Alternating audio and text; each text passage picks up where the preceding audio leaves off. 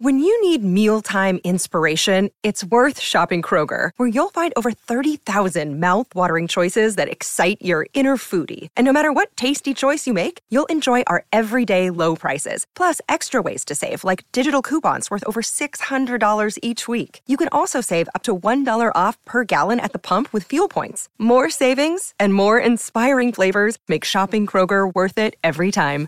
Kroger, fresh for everyone. Fuel restrictions apply. Hola, esto es New Books Network en español.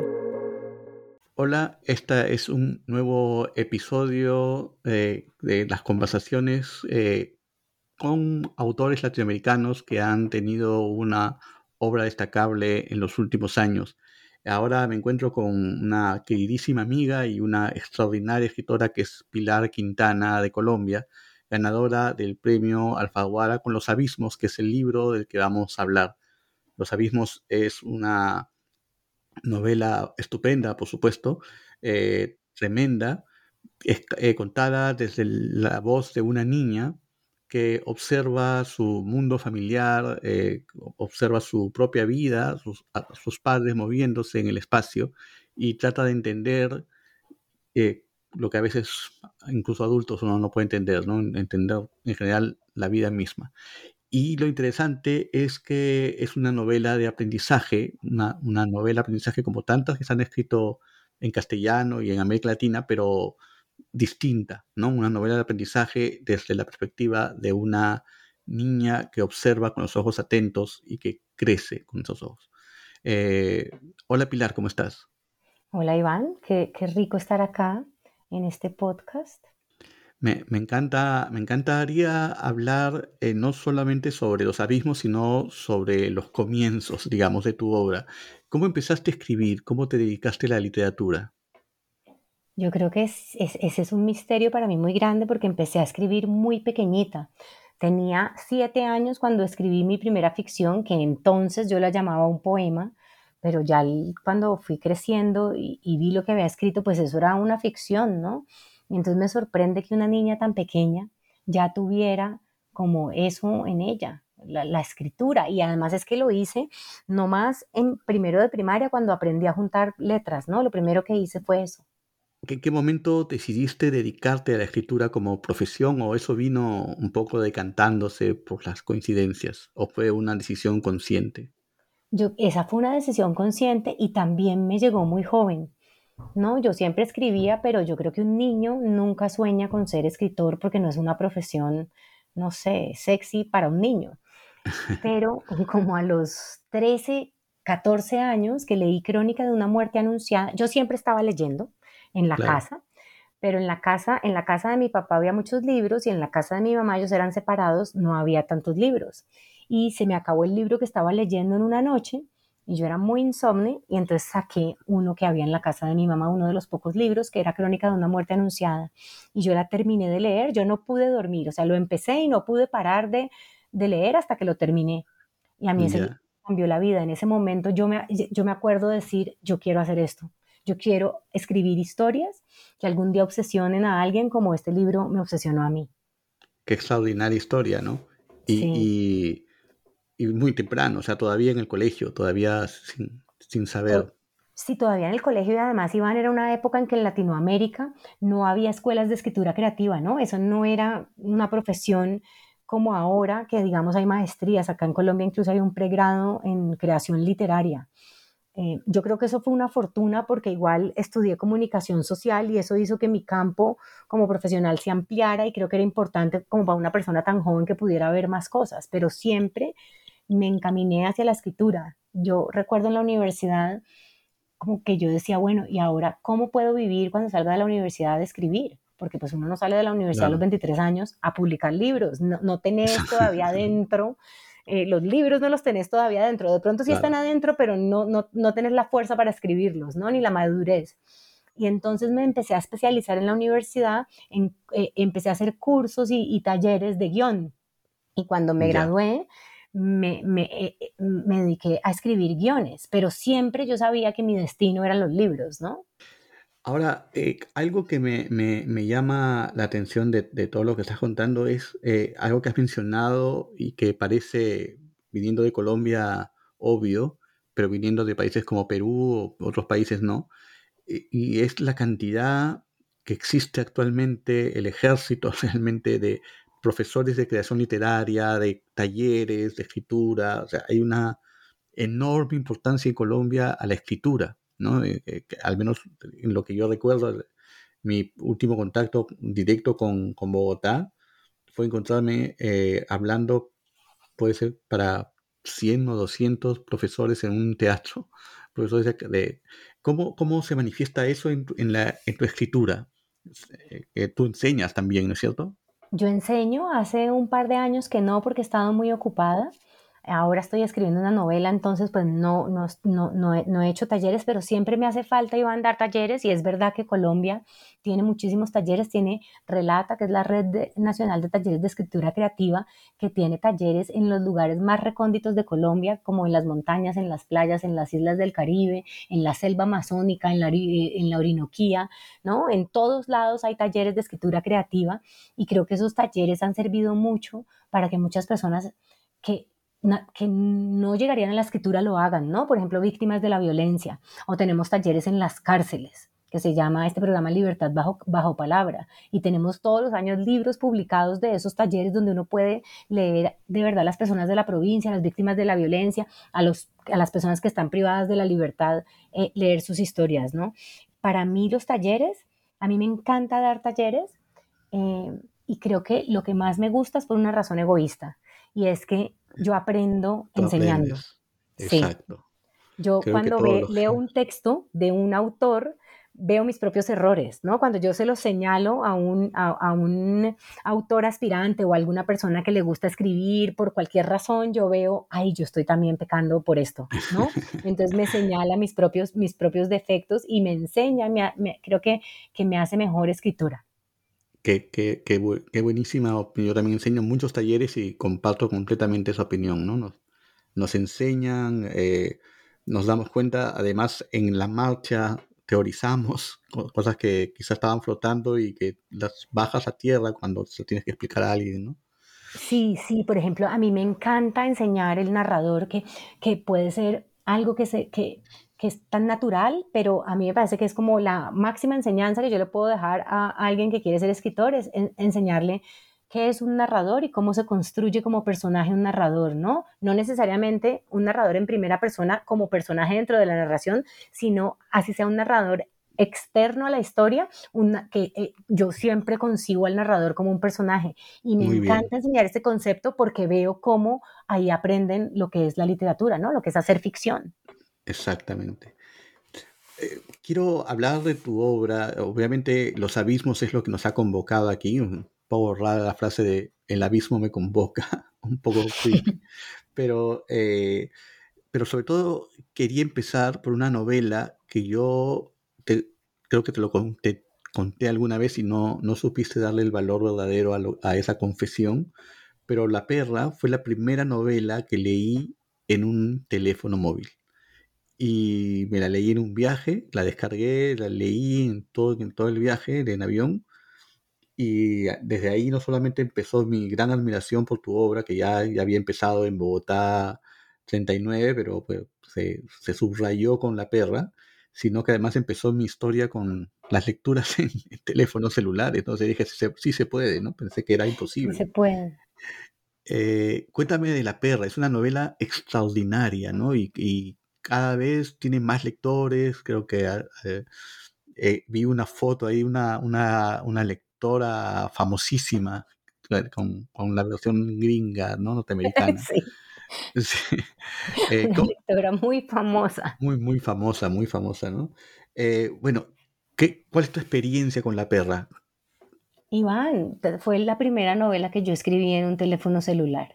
¿No? Y, espero que sea, y espero que sea la última. Y muchas gracias por tus palabras, porque de verdad que para mí es muy significativo que a vos te guste mi obra y que me hables así, así de, de, de La Perra. Mira, La Perra es una novela que yo pensé que era un cuento y yo empecé a escribirla en el teléfono porque la escribía amamantando y no tenía cómo hacerlo, sino cuando mi niño se dormía y estaba pegado a la teta y hacía la siesta, y entonces yo no podía moverme porque si me movía se despertaba y ahí empecé a escribirla, ¿no? y antes de, la siesta yo leía, yo tenía la escaleta, entonces yo leía una frase de, de la escaleta que era una acción narrativa, un capítulo, digamos, y lo escribía y yo no me di cuenta que era una novela, sino cuando la terminé y la puse en Word y yo vi que tenía 72 páginas, ese primerísimo primer borrador. Claro, claro. Que yo, que yo sabía que era un borrador incompleto, que le faltaba, me faltaba convertirlo en novela, ¿no? Era un primer borrador solamente. Y entonces yo fui la primera sorprendida de, que La perra era, era una novela. Y es una novela pequeñita, una novela sobre la vida cotidiana, donde, donde no pasa sino una, sola acción muy grande al final, pero de resto es sobre la vida cotidiana de una mujer que está bastante frustrada por no haber podido tener hijos. Y a mí me sorprendió el éxito que tuvo la novela, porque es una novela cuya protagonista es una mujer negra, empobrecida, eh, que está sí, que está a punto de cumplir 40 años y cuyo único deseo en la vida es tener un hijo. Y entonces yo dije, no, si esto le gusta a Toño, pues yo, me, yo, yo quedo contenta, ¿no? Pensé a mi mamá, a mi esposo y a Toño, ya eso, eh, eh, con eso quedo contenta. Entonces sí me sorprendió mucho que tuviera tantos lectores, ¿no? Y que hayan crecido tanto a lo largo de, los años y que se van cinco años desde la perra y sigue, y, sigue vendiéndose y van y sigue ganando lectores todos los años. Ahora, es, es muy interesante en la perra, eh, bueno, Ahora que dices que estabas en ese momento con el hijo recién nacido y todo lo, el proceso de escritura, ese, ese dolor de ella por la ausencia del hijo, esa relación con la perra, ¿no? Eh, se, vuelve hasta dramática, ¿no? si la comparo con tu propia vida en ese momento. Pero eh, a mí lo que me, impresionó muchísimo de la perra, aparte de, lo escueto, lo perfecto y preciso como un escarpelo del, del lenguaje, es que yo creo que no había leído nunca, eh, y eso que soy un gran fan de eh, Primero estaba el mar, de Tomás González, pero yo nunca había leído una relación tan concreta entre el mundo natural, digamos, el, ámbito donde ocurría la, historia, con la novela, ¿no? Es como si fuera la piel de del ser humano, de la naturaleza. Eh, es una novela de atmósfera, ¿no? O sea, independientemente de lo tenso que es la historia, de ese plot final que, no vamos a contar, pero que es muy intenso, eh, la, piel de la novela, la, no sé si me, me, dejo entender, la naturaleza se mete, se filtra en, la, en, el personaje y la sensación del personaje en la naturaleza. Hay una comunión muy intensa. Yo, yo estoy perfectamente de acuerdo con vos porque yo eso era lo que quería hacer. Mira que nosotros nos entendemos como diferentes de los animales. Como que sabemos que en teoría somos animales, pero creemos que somos diferentes. Y yo creo que no. Y, yo viviendo en la selva, yo viví nueve años en la selva del Pacífico colombiano, es como cuando yo llegué a la conclusión de que la selva está dentro de nosotros, que nosotros somos selva, ¿no? Y yo quería contar eso y quería contar que, digamos, en nuestros países, Iván, que arrastramos esta larga historia de violencia, tendemos a creer que los violentos están lejos y que, y que son, no sé, los guerrilleros, los paramilitares, los militares que hacen la guerra y que ellos son los violentos y que nosotros no, no tenemos eso dentro de nosotros. Pero viviendo en la selva yo descubrí que esa violencia estaba dentro de mí y que para sobrevivir en la selva yo tenía que sacarla, ¿no? Como Exacto que si yo no sacaba esa violencia, pues la selva me, iba a comer y me iba a derrotar. Entonces entendí un poco como ese espíritu civilizador que, hoy desde nuestros ojos lo vemos como una cosa terrible, que lo es, pero también es parte de, de, nuestra naturaleza. Y yo quería contar eso, yo quería contar que la violencia vive dentro de nosotros y que dadas ciertas circunstancias, pues va a salir, ¿no? Muy interesante, creo que eso está muy notable en, la novela, ¿no? Y, claro, el, instinto eh, animal, ¿no? De, si, puedo decirlo, es cuando tú dices una mujer frustrada por, el, por la necesidad de tener un hijo, digo, bueno, eso podría ser una novela eh, decimonónica, de, ¿no? De, pero acá no, eso es una, novela eh, absolutamente silvestre sobre la necesidad, ¿no? Sobre la, búsqueda de, del hijo, ¿no? Y, la, la comparación con la perra es impresionante, ¿no? me, fascina esa novela, la verdad es que creo que es una de las mejores novelas breves, y te lo digo sin, sin, necesidad de exagerar, pero creo que es una de las mejores novelas breves en castellano, ¿no? A la altura de tu querido eh, Gabriel García Márquez, que has mencionado, y probablemente alguna chica o algún chico lea La perra y sienta lo mismo que lo sentiste con Crónica de una muerte anunciada. No, Iván, gracias. O sea, menos mal esto está quedando grabado para que la gente oiga que oíste esto, que, dijiste esto de verdad, porque no lo puedo creer, me parece maravilloso. Gracias. Muy, interesante. Bueno, y ahora pasamos a los abismos, ¿no? Eh, podríamos decir que cambias completamente la, naturaleza silvestre ¿no? O, no, domesticada de, la perra hacia un mundo urbano, ¿no? Es lo primero que quizá llama la, atención, al menos me llamó la atención a mí cuando, cuando leí tu novela, eh, ese, cambio de mundo, ¿no? Como si hubiera un corte disolvencia y estamos en otro lado, ¿no? Eh, sin embargo, la selva, el, el, mundo selvático en el sentido salvaje, se filtra en esa casa burguesa o casa clase mediera eh, de la novela y, y se filtra hasta, hasta desde la carátula en castellano, ¿no? Con las plantas enormes, pero la mención constante de las plantas, ¿no? ¿E-, ¿Era un enlace que estabas queriendo hacer o, es algo que tú dices, yo no puedo escribir sin plantas? Yo creo que lo que pasó es que la naturaleza se filtró en mi vida y se filtró también en la obra, ¿no? Como que pasó. Y no es que no solo se filtró en mi vida porque viví en la selva, sino que yo crecí en Cali y Cali es una ciudad atravesada por un río con piedras que no, que no ha sido canalizado y que las partes donde hay muros son, es, un muro que intentaron hacer muy natural, ¿no? Y es un río que cuando llueve, entonces se, se riega en la ciudad, inunda las casas, inunda los parqueaderos de los edificios. Uno ve el río Cali y uno dice, qué miedo, me quiero ir ya para mi casa porque este río está demasiado furioso, ¿no? Es una ciudad donde hay unas ceibas gigantescas, eh, centenarias, unos samanes así también gigantescos. Y vos, perfecto, vos vas caminando por la calle en Cali, en el barrio en que yo crecí, y perfectamente se atraviesa por la calle una iguana y se, se va para el río, ¿no? y, y, eso era normal. Yo crecí en eso y esa era mi cotidianidad. Yo creo que uno de los primeros golpes que me hizo darme cuenta que yo vivía en una ciudad con esa naturaleza fue cuando ya vivía en Bogotá y tenía un novio y entonces me dijo, ¿no? Y eh, íbamos por una calle de Bogotá que se llama la 127 y me, dijo, mira el río, y yo, ¿cuál río? Ese, y yo, eso no es un río, eso es una cosa pavimentada. Y me dijo, bueno, el caño. Y yo ahí comprendí que esta ciudad tenía ríos, pero los pavimentaron y entonces ya no, ya no eran naturaleza, ¿no? La ciudad. Claro. Y, entonces me parece sí, que la naturaleza empezó, que empecé a verla, ¿no, Iván? como uno no ve lo cotidiano, porque es lo, lo, obvio, lo que está ahí todos los días. Creo que vivir en la selva y, e, e, irme también de Cali y conocer otras ciudades me permitió ver cómo la naturaleza había sido tan fundamental siempre para mí.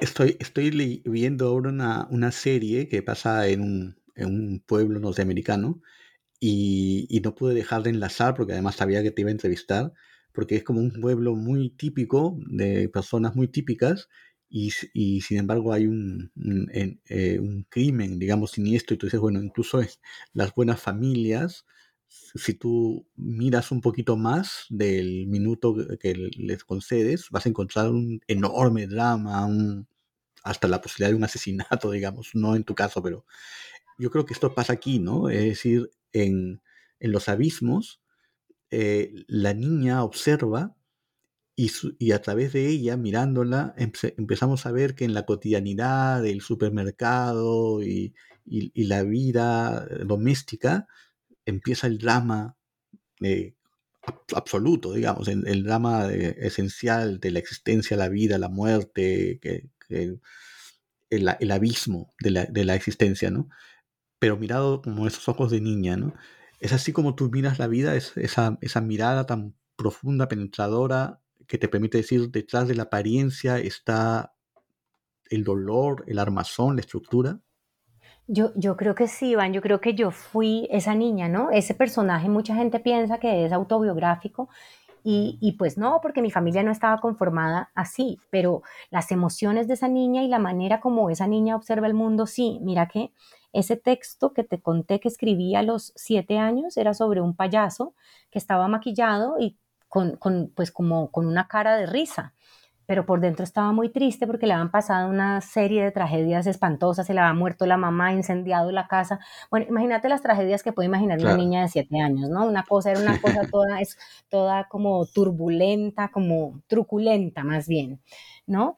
Y, y yo creo que yo crecí en una ciudad y en un país, pero sobre todo en una ciudad que le da mucha importancia a la fachada, al maquillaje, a la pinta, a cómo te ven los demás y entonces había una gran distancia entre cómo la gente se presentaba y las realidades en las casas.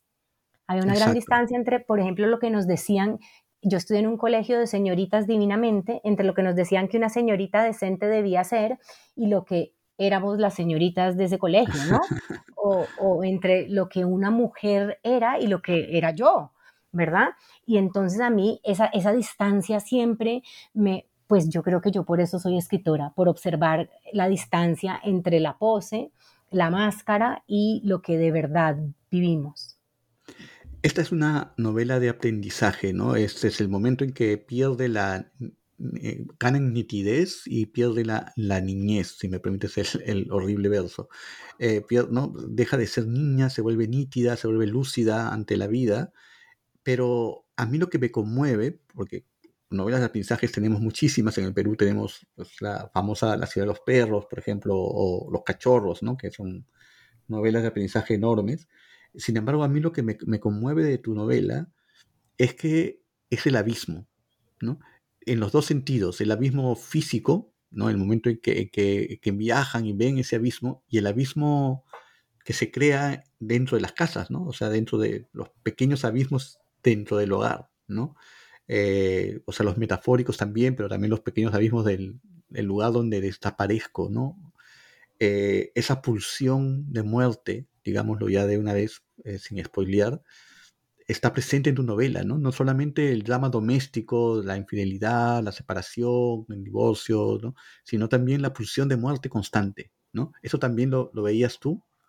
Yo, yo lo veía así, yo, yo pensaba que esta era una novela sobre, ese sobre la pérdida de la inocencia y es sobre el momento cuando un niño, y siempre ocurre en algún momento de la niñez, a veces más temprano y a veces, o a veces más tarde, ¿no? Y es como que yo sentía que ves el mundo como un lienzo, pero te empezás a acercar y de repente empezás a ver las grietas, ¿no? Y te asomas más y ves que esa grieta en realidad es un abismo profundo.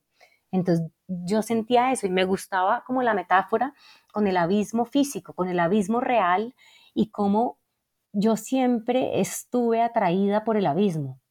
Y era, era a la vez una atracción y una repulsión.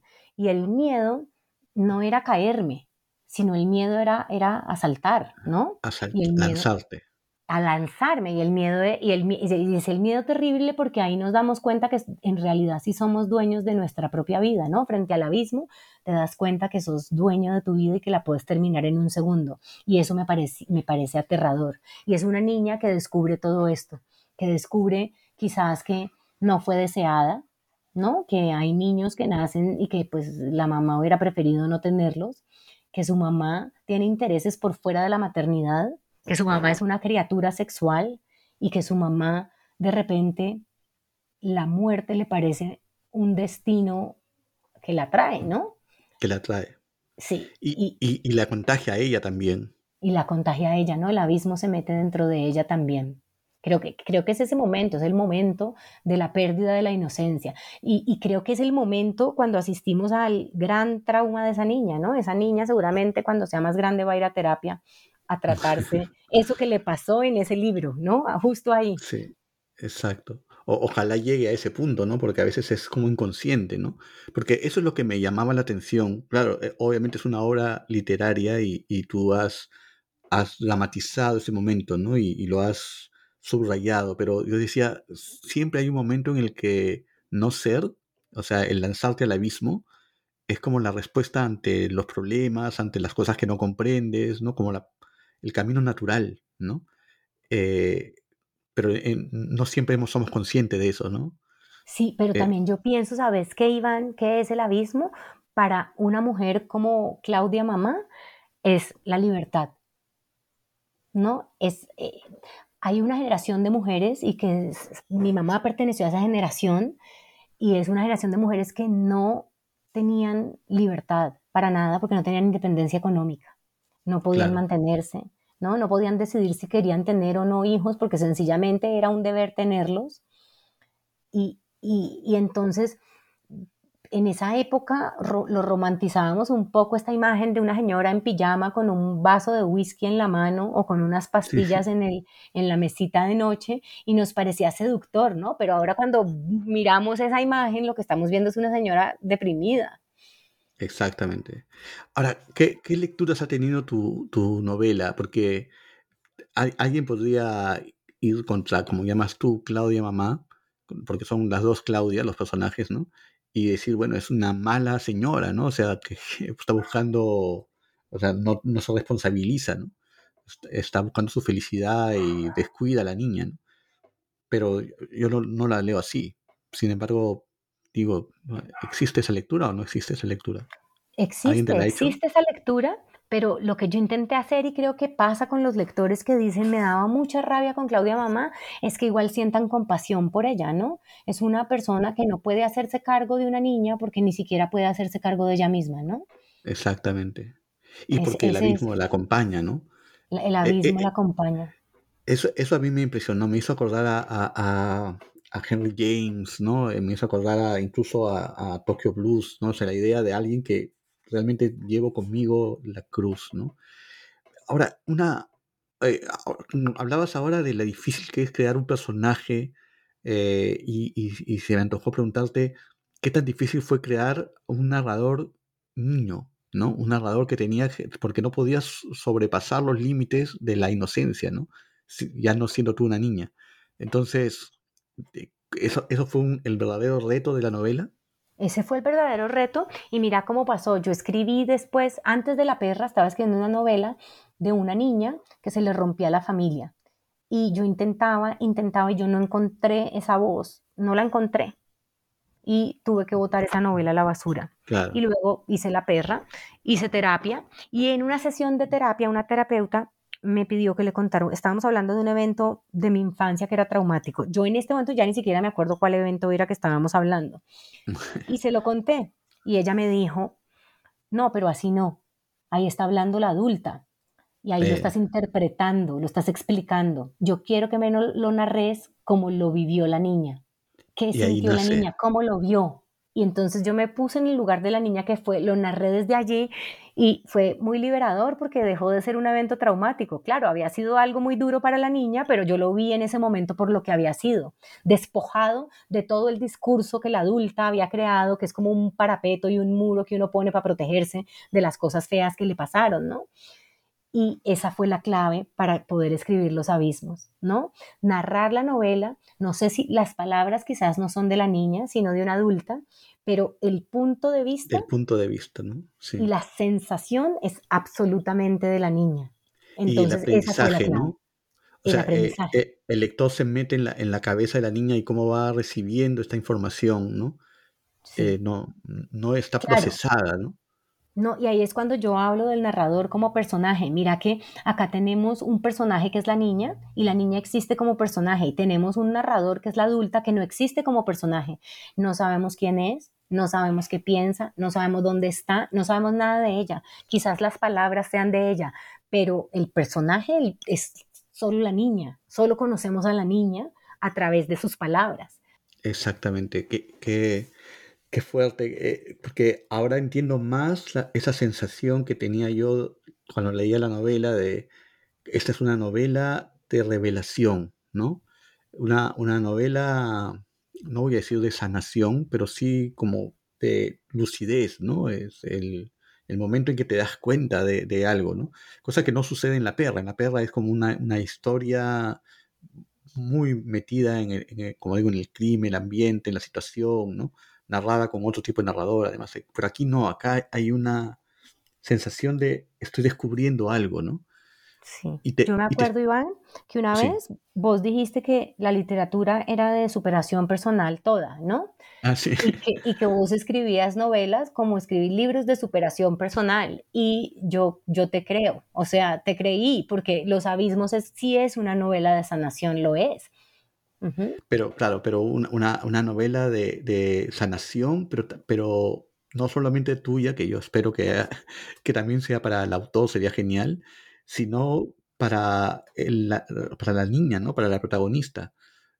Porque a veces cuando uno lee novelas de aprendizaje o niveles de crecimiento, siempre al niño lo dejan en el momento de la inocencia perdida, digamos, ¿no? Como estacionado ahí, eh, como si las cosas ocurrieran y él no sintiera nada. ¿no? O solamente los observara, pero en tu caso no, porque en tu caso tu personaje eh, dialoga con su, con su pasado, digamos, y, se enfrenta al abismo ella también, ¿no? Sí, sí, lo que pasa es que no sabemos cómo está ahora, pero yo siento, en tuyo, o ese fue el narrador que cree que no existe como personaje en la novela, pero es un narrador que está viendo lo que le pasó, y si es capaz de verlo, de esa manera desapasionada, si es capaz de contarlo así, seguramente ya no está mal, ¿no? Seguramente ya ha sanado o está en el proceso de sanar. Excelente. Y, ahora el tema de, la familia, ¿no? Ya, ya, lo has explicado mejor imposible con la idea del payaso que escribiste siete años. Mira cómo marcó tu, tu cuento primero, ha marcado tu carrera literaria, ¿no? Sí. Eh, y, o sea, que tenías algo que contar, naciste para contar esto, ¿no? Pero, ¿cómo, se te ocurre escribir cuentos de familia? Porque me dices que escribiste uno que no salió bien y ahora volviste. Eh, he visto muchas obras sobre familia últimamente. Eh, de hecho, mi próxima invitada va a ser una persona que también escribe una novela sobre familia, ¿no? Que, ¿Por qué te interesa? Porque también La perra podría, podría ser una novela de familia, ¿no? ¿Qué, es lo que ves en la familia como tema literario? Mira que yo veo acá en Colombia que hemos tenido una literatura tan conservadora, con excepción de García Márquez, digamos, que fue un gran innovador y un gran experimentador, digamos, pero nuestra literatura ha sido muy como de la fuera y de explicar el país y la gran novela latinoamericana que explica la violencia, ¿no? Y esa ha sido la literatura más valorada. Y entonces yo creo que ese nicho ya estaba muy ocupado acá y que yo no tengo mucho que hacer ahí, ¿no? Yo esa violencia allá afuera no la puedo contar. Todos los colombianos la hemos vivido, ¿verdad? Pero no la puedo contar porque pues sí la puedo contar, pero la puedo contar desde adentro de la casa, que es como yo la viví, ¿no? Y varias veces me han preguntado, sobre todo como en, las entrevistas de países europeos, que por qué yo no cuento la violencia latinoamericana. Y yo creo, Iván, que yo sí la estoy contando. Lo que pasa es que estoy contando la violencia de adentro. La violencia que a nosotros, sí, que a nosotros como latinoamericanos se nos olvida mirar porque tenemos una historia tan violenta en Colombia, digamos, una, una historia tan, tan violenta que nos parece que la violencia es esa de allá afuera y se nos olvida mirar las violencias más sutiles dentro de la casa. Y esa es la que a mí me interesa, me interesa contar. Creo que yo me entendí mucho como narradora ahora que estaba editando la Biblioteca de Escritoras Colombianas y edité un cuento de una autora clásica colombiana llamada Elisa Mújica. Y este cuento es sobre el Bogotazo, pasa un día después del Bogotazo. Y nos cuenta cómo un soldado lo envían a que de de baja a los últimos francotiradores que quedan como en los edificios de Bogotá y entonces él, él, va a darlos de baja y empieza a dispararle a uno y no puede parar de dispararle. Ya está muerto y sigue disparándole. Y entonces el cuento hace como un zoom in al personaje y nos vamos a cuando era un niño y el papá le pegaba y la mamá no hacía nada para defenderlo. Y, y, ese cuento a mí me pareció muy revelador porque lo que hace es revelarnos que la violencia de afuera tiene origen en la violencia de adentro. Exactamente. Y entonces eso a mí me parece, pues yo creo que ahí como autora estoy ubicada ahí porque pues no tengo otra alternativa, el afuera no, no, lo, no sé cómo contarlo, pero lo, lo, pequeño, lo que pasa dentro de la casa, sí es mi tema. Que, y, aquí con esto damos la vuelta en círculo, ¿no? Porque eh, cuando hablé de la perla dije lo interesante es como lo de fuera, la atmósfera, el, se impregna en el mundo interno de ella, ¿no? Parece que, eh, que la selva estuviera en ella, ¿no? Pero eh, como si la hubiera eh, dominado, como si lo hubiera tomado, ¿no? Pero ahora venimos a, a, ver que la violencia, que bueno, también es una forma de selva, la violencia nace también de uno, ¿no? Y, y, y toma lo otro, ya no sabremos cuál es lo primero, ¿no? Pero una y otra están unidas, ¿no? Liadas al mismo tiempo. Claro, la violencia está en nuestra naturaleza, ¿no? No, yo, yo no creo que como que debamos extirpar la violencia porque es imposible. La violencia está dentro de nosotros, tenemos que aprender a sacarla. Pilar, me encantó hablar contigo, entendí muchas cosas, me, me, me, me fascina que hayas querido des, destinar al psicólogo a tu, a tu personaje como diciendo, sánate por favor. Sí. me parece fascinante esa, esa, esa conversación. Y, y, espero tu próxima novela. Bueno, eh, haber ganado el premio Alfaguara no es poca cosa. Yo creo que a, pesar de que fue accidentado, porque justo fue con la pandemia, así que no, no, llegaste a viajar, yo creo que ahora estás viajando bastante. Pero yo creo que la novela va a llegar a, un público muy grande y va a entender eh, muchísimas cosas, ¿no? De, de, de, la Colombia, no de, como tú dices, la Colombia de la violencia, del narcotráfico, sino de la violencia doméstica, ¿no? La Colombia doméstica. Sí, la, la, la Colombia de, de, las casas. Sí, me parece Eso. excelente. Muchas gracias, Pilar. No, a vos, Iván. Un abrazo. Muchas gracias por esta invitación. Qué, qué buena conversación. Muchas gracias. Un abrazo. Un abrazo.